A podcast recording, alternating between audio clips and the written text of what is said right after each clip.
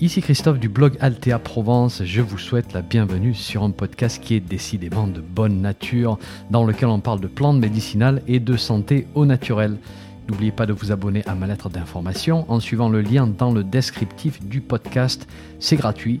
Chaque semaine, je vous envoie des informations utiles et pratiques sur les plantes et la santé.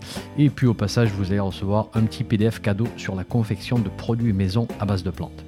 Allez, si vous êtes prêts, on démarre. 3, 2, 1, c'est parti. Bonjour, j'aimerais vous parler d'un champignon bien particulier. Il ne pousse pas sur le sol, il pousse sur un arbre et on le mentionne de plus en plus ces derniers temps, en particulier dans le contexte du cancer. Il est tout nouveau chez nous et pourtant, vous allez voir, ça fait longtemps qu'on le connaît dans la médecine traditionnelle russe, sibérienne et finlandaise. Il s'agit du chaga un champignon qui est bien connu de nos amis québécois parce que on le trouve dans les forêts canadiennes, du moins largement plus facilement qu'on le trouve chez nous. Et je pense qu'il présente un potentiel thérapeutique vraiment significatif. Je suis content de pouvoir partager tout ceci avec vous aujourd'hui. Avant qu'on démarre, je ne suis ni médecin, ni pharmacien, ni professionnel de la santé comme défini par le Code de la santé publique ici en France. Mes conseils sont fournis dans un but éducatif et ne se substituent absolument pas à un suivi médical.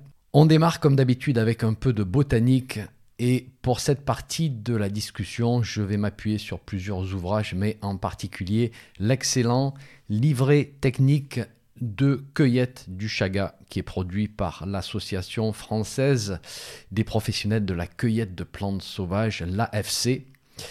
Euh, quel travail vous nous avez fait dans ce petit livret. Euh, donc euh, vraiment, grand merci les amis, c'est juste précieux. Alors le chaga, qu'on appelle aussi polypore incrusté ou polypore oblique, de nom latin Inonotus obliquus, est un champignon qu'on va trouver dans certaines régions du monde, principalement les régions circumboréales, c'est-à-dire en gros les régions les plus au nord et les plus froides du globe. Donc on va trouver les portions nord de l'Amérique du Nord, de l'Europe, de l'Asie. On le connaît bien en Russie, en Scandinavie, au Canada. Alors il est peu répandu en France, mais il est présent dans certaines régions comme l'Auvergne, la Normandie, la Creuse, la Seine, euh, pardon, Seine-et-Marne, etc. Alors ceci dit, on n'a pas d'inventaire précis à l'heure actuelle du côté français. Je pense que ça va se faire, mais pour l'instant, rien de précis. C'est un champignon qui pousse sur le tronc d'un arbre. Alors pas n'importe quel arbre. On peut le trouver sur différents types de bouleaux, sur le hêtre, euh, plus rarement sur des aulnes, des érables. Mais son hôte principal reste le peuplier et c'est sur le peuplier qu'il va être ramassé principalement aujourd'hui. C'est un parasite qui va finir par tuer son hôte, donc tuer l'arbre. Alors comme tout champignon, hein, tout démarre de, d'une spore qui va venir germer sur le tronc d'un arbre et commencer à développer le mycélium. Vous savez, ces filaments blancs qui sont l'appareil végétatif du champignon. Et on pense que l'arbre doit être abîmé pour que le chaga vienne s'établir à cet endroit. Alors il y a peut-être une blessure euh, due au gel ou peut-être infligée par les humains sur le bord des chemins, ça peut être le passage des camions ou peut-être un trou de pique et pêche ou autre. Euh, l'infection se fait en général sur des arbres âgés de 30 à 50 ans. Chaque année, le champignon va se propager un petit peu plus à l'intérieur de l'arbre jusqu'à ce que l'arbre meure par pourriture intérieure. Et la mort peut survenir en moyenne une vingtaine d'années après l'infection, mais elle peut aussi survenir beaucoup plus tard. Et puis c'est lorsque l'arbre est mort que le chaga fructifie et donc envoie les spores pour la prochaine génération. Ce qu'on appelle le chaga, nous, en fait, c'est la protubérance qui va sortir du tronc. Et en fait, c'est une partie stérile du champignon. Elle a l'apparence d'une boule noire. Elle peut peser plusieurs kilos. Euh, alors après plusieurs années, après 10-15 euh, années de, croissance, de développement, ça peut monter jusqu'à 10-15 kilos. On a repéré des spécimens de 20 kilos, hein, pour vous donner une idée. La surface de cette protubérance, elle est noire et craquelée. Et à l'intérieur, si on coupe, on voit une couleur brun orangé. J'ai des petits cubes de, chaga, vous voyez un petit peu la, couleur. Là, on est plus dans le, brun. On ne connaît pas le rôle de cette boule. On, pense que c'est probablement une réaction euh, à la tentative de l'arbre d'expulser le parasite. Alors attention, confusion possible avec la loupe du boulot. Euh, renseignez-vous si vous êtes cueilleur. Et attention aussi, la demande est grandissante. Euh, alors en France, il n'y en a pas beaucoup. Et clairement, on ne peut pas tous partir à ramasser le chaga, sinon ça va être un massacre. La situation est probablement meilleure en Russie ou au Canada dû à la présence du champignon. Et encore au Canada, les cueilleurs commencent à dire qu'ils doivent parcourir des distances de plus en plus longues pour en trouver. Donc là encore, renseignez-vous euh, sur la disponibilité de, ce champignon. Alors pour la cueillette, la recommandation c'est de scier proprement la masse plutôt que de la détacher. Euh, voilà, certains vont la détacher par effet levier ou alors avec une hache. Et le fait de scier proprement, ça va permettre à cette protubérance de se redévelopper. Alors ceci dit, c'est long, on parle de plusieurs années de repousse. On ne ramasse pas sur un arbre mort, on ne ramasse pas dans un endroit qui risque d'être pollué, parce que le champignon pourrait bien capter une partie de la pollution. On ne ramasse pas un chaga trop petit non plus, on va le laisser pousser. Ensuite, il faut faire attention au séchage qui est délicat parce que cette masse qui est dure, on a l'impression qu'elle est sèche, mais en fait elle est remplie d'humidité et donc risque de moisissure. Alors on peut le couper en morceaux euh, pour accélérer le séchage, comme j'ai fait ici. Le séchage doit être rapide. Euh, certains réduisent ensuite en poudre, c'est ce que j'ai fait ici dans ce petit bocal, là j'ai ma poudre de, chaga. Euh, d'autres vont utiliser des petits cubes et on va reparler des préparations un petit peu, plus loin. Donc en conclusion, bah, c'est une connaissance et une ramasse nouvelle chez nous. Alors, personnellement, j'ai vu des chagas parfois lors de mes randonnées en forêt, mais je n'en ai jamais ramassé. Et puis pour les détails, vraiment tous les détails, euh, n'oubliez pas, vous avez le livret technique de l'AFC qui est vraiment super bien conçu. J'aimerais maintenant vous toucher quelques mots au sujet des constituants du chaga. Il contient différentes familles de constituants. La plus importante semble être la famille des polysaccharides. On en compte au moins une vingtaine. Alors les polysaccharides, ce sont des sucres complexes. Vous allez les retrouver, à ma connaissance, dans quasiment tous les champignons. Et ces polysaccharides sont en général solubles dans l'eau. Ensuite, dans le chaga, on trouve des acides aminés, des minéraux qui sont eux aussi solubles dans l'eau. Ensuite, nous avons des triterpènes comme l'acide bétulinique et la bétuline qui eux sont solubles dans l'alcool, un peu d'alcaloïdes, des stérols comme l'inotodiol, qui sont aussi solubles dans l'alcool. On a des acides phénols, etc. Liste non exhaustive, mais on va dire que dans l'ensemble, certains constituants sont solubles dans l'eau, d'autres sont solubles dans l'alcool, et donc ça va nous donner des indices sur les méthodes d'extraction optimales. On y reviendra dans quelques minutes. Dernier point important, le chagak semble contenir une forte quantité d'oxalate. Et ça, on en reparlera lorsqu'on aborde les précautions. Allez, on passe maintenant aux propriétés. Et la première qui nous intéresse, c'est un effet immunostimulant et même immunorégulateur. Et cette distinction, elle est importante lorsqu'on travaille avec des maladies auto-immunes. Et cet effet sur l'immunité est principalement dû à la teneur en polysaccharides. Ces polysaccharides sont en général de grosses molécules. Et donc, on n'arrive pas à les digérer directement. Et là, vous allez me dire comment est-ce que l'effet sur l'immunité peut se faire exactement? Eh bien, on pense que ces polysaccharides interagissent avec les bactéries bénéfiques de la flore intestinale. Et la flore interagit à son tour avec notre système immunitaire, vu qu'une majeure partie des cellules de l'immunité patrouillent hein, tout autour des intestins. Donc grâce aux polysaccharides, on peut réguler l'activité de la flore intestinale qui à son tour va activer et réguler nos fonctions immunitaires.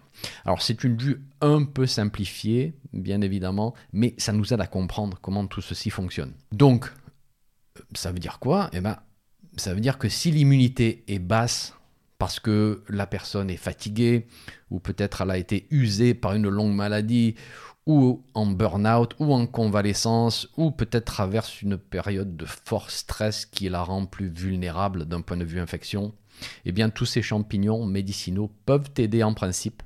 On va les faire en cure pendant plusieurs semaines pour soutenir l'immunité. On passe maintenant à la propriété dont on parle le plus aujourd'hui pour le chaga, qui est la propriété anti-cancer. Et ici, attention, il y a le piège que vous connaissez bien, c'est le piège de la plante miracle. Rien de miraculeux, ici j'ai bien peur, hein, mais des propriétés vraiment intéressantes. On va distinguer deux actions ici. D'abord, la stimulation de l'immunité, on en a déjà parlé hein, il y a quelques minutes, cette immunité qui est si importante lorsqu'on se bat avec un cancer. On pourrait dire que c'est une action indirecte contre le cancer et une action directe donc qui semble favoriser la destruction et l'élimination des cellules cancéreuses. Alors tout ceci paraît très blanc et noir lorsque j'en parle, mais en pratique, on ne sait jamais comment ça va se traduire en termes de, bénéfices et de résultats. Ça va dans le bon sens, voilà, ce point-là me semble clair. Et j'en profite pour vous rappeler de travailler avec votre oncologue pour valider tout ceci, parce qu'il peut y avoir des risques d'interaction entre les plantes et les différents traitements de chimiothérapie, d'hormonothérapie, d'immunothérapie ou autre. Donc prenez vos précautions. Cette propriété fait son apparition en fait dans la tradition de certains pays comme la Russie, la Finlande, les pays autour de la mer Baltique. Euh, et par la suite, des chercheurs vont commencer à s'intéresser au chaga, probablement dans les années 1950, d'après ce que j'ai pu retracer, avec des extraits alcooliques. Et puis, les tests vont continuer in vitro et in vivo sur animaux dans les décennies qui vont suivre. Christopher Hobbs, euh, qui est l'un des spécialistes américains des champignons médicinaux, hein, qui a écrit ce très bon livre qui s'appelle Medicinal Mushrooms, euh, nous cite une publication de 1971 dans laquelle est expliqué que les Russes utilisaient le chaga dans les situations de cancer du sein, cancer des lèvres, de l'estomac, des poumons, de la peau, etc. La liste est longue. Alors, j'ai pas pu remonter à cette publication ni à d'autres publications qui sont mentionnées par euh, Hobbes et qui datent des années 1970. Aujourd'hui, par contre, on a une masse d'études. On a pas mal d'hypothèses sur le mode d'action du chaga sur la cellule cancéreuse, mais des études cliniques sur humains, je n'ai rien trouvé. Voilà. On a pas mal d'expériences dans différents pays, expériences de, praticiens qui ont accompagné des personnes souffrant de cancer, mais ceci ne sera jamais suffisant, bien sûr, pour convaincre le monde scientifique qui attend eh bien, du double aveugle avec placebo sur un nombre assez important de personnes, et à ma connaissance, ça, ça n'a pas encore été réalisé. Donc pour l'instant, on n'a que des données in vitro ou des études sur animaux d'un point de vue scientifique il faudra s'en satisfaire. En tout cas, comme je vous disais, on a des données qui vont dans le bon sens avec une action sur les cellules du cancer du poumon, du col de l'utérus, du côlon, du foie, euh, sur les cellules de la leucémie. Et j'en oublie parce qu'il y a eu des études sur d'autres lignées de cellules. Et d'ailleurs, je vous ai mis toutes les références sur mon site hein, si vous voulez les consulter. Sur les cellules cancéreuses, le chaga a plusieurs effets. D'abord cytotoxique, c'est-à-dire une action toxique directe sur la cellule cancéreuse, antiprolifératif, c'est-à-dire qui empêche la prolifération de ces cellules, et pro-apoptotique, c'est-à-dire qui favorise l'apoptose, qui envoie le signal à la cellule cancéreuse de, de s'autodétruire. Le tout sans toxicité pour les cellules saines. Il semble que les effets proviennent principalement des polysaccharides, bien que d'autres constituants comme les acides phénoliques, les triterpènes en particulier, soient aussi impliqués d'après certaines études. Alors comme d'habitude à choisir, on va essayer de voir comment obtenir le totum de la plante, la totalité des constituants, mais tout de même optimiser la teneur en polysaccharides dans les extractions, euh, c'est-à-dire la fraction qui est soluble dans l'eau, ça me paraît une bonne idée à la fois pour l'effet anti-cancer, mais aussi pour la stimulation de l'immunité. Autre propriété, le chaga nous permet d'optimiser nos réserves en antioxydants. Ces fameux antioxydants qui sont capteurs de radicaux libres, ces radicaux qui expliquent en grande partie notre vieillissement cellulaire. Là encore, de nombreuses études hors contexte humain euh, ce qu'on voit dans ces environnements de laboratoire, c'est que le chaga augmente l'activité ou l'expression de certaines enzymes comme les superoxydes dismutases catalase ou glutation, peroxydase à l'intérieur de nos cellules. Ces enzymes vont intervenir dans l'élimination des radicaux libres et donc nous protègent contre ces molécules agressives, hein, qu'elles viennent de l'extérieur ou alors du milieu interne. Je vous rappelle que nos mitochondries, par exemple, dans nos cellules en produisent. Alors le tout, c'est d'avoir assez de, de résistance face à ces molécules et ce sont nos réserves en antioxydants qui vont assurer cette protection.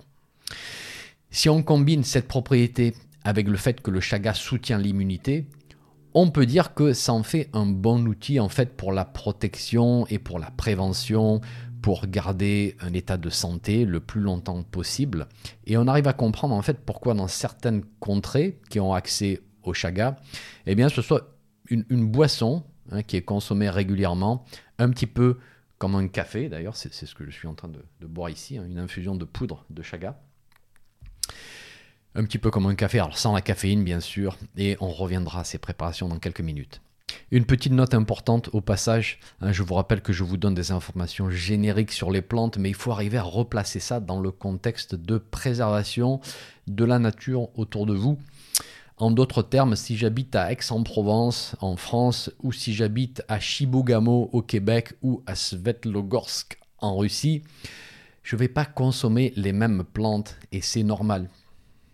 Entre parenthèses, j'ai aucune idée si on trouve du chaga à Chibougamau ou à Svetlogorsk. C'est juste histoire de dire. Je vous donne rapidement deux autres propriétés notables. D'abord, une activité anti-hyperglycémique, donc qui pourrait aider si on a des troubles métaboliques de type syndrome métabolique. Dans les études sur animaux, on voit que le chaga peut faire baisser la glycémie et la lipidémie sanguine. Et pour finir, un effet antiviral et antibactérien direct. Et pour l'effet antiviral, une étude britannique mentionne son potentiel pour les infections au SARS-CoV-2. À noter. Allez, on parle maintenant des préparations. Et là, on a pas mal de choses à dire. Donc, si vous avez besoin d'aller faire un petit break pour remplir votre tasse, c'est le moment de mettre en pause. La méthode traditionnelle de préparation consiste à faire bouillir des petits morceaux de chaga sec, alors plus petits que, ça, hein, des petits cubes. Euh, on peut faire une décoction plus ou moins longue. Euh, certains vont faire ensuite réduire cette préparation pour obtenir un liquide plus ou moins épais et foncé.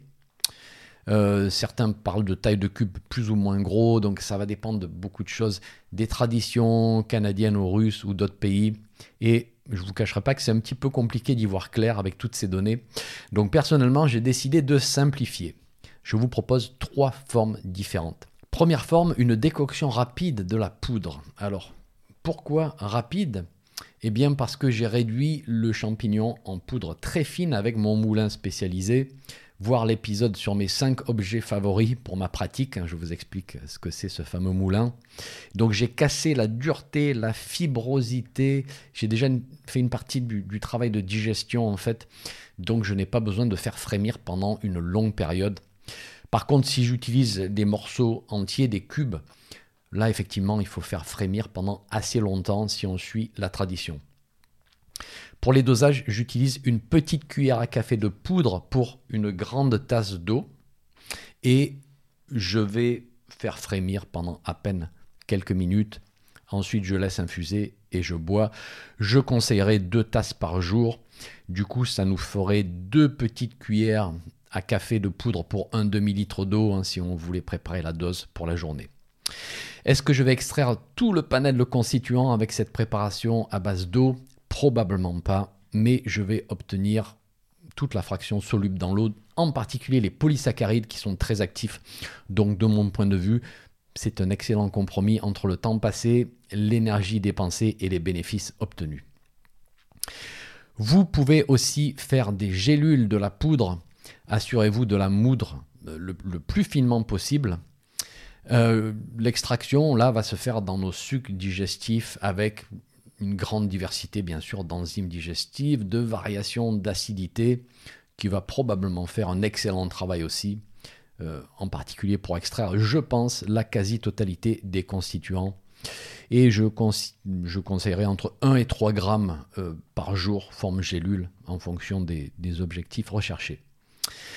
Dernière forme, c'est la double extraction, à la fois dans l'alcool et dans l'eau. Et là, on va optimiser l'extraction de tous les constituants. C'est un petit peu long à faire, mais c'est pas difficile du tout. Je vous mets le lien vers cette méthode de fabrication sur mon site. Pour les dosages, je prendrai une petite cuillère à café de cet extrait matin et soir. Et si vous suivez la méthode décrite avec un ratio de 4 pour 1, euh, ça signifie que là, on aurait probablement dans les 8 ml du liquide par jour, ce qui correspondrait à environ 2 grammes de chaga sec. Et donc, on reste à peu près dans cette même fourchette d'équivalence en plantes sèches qu'avec les autres formes.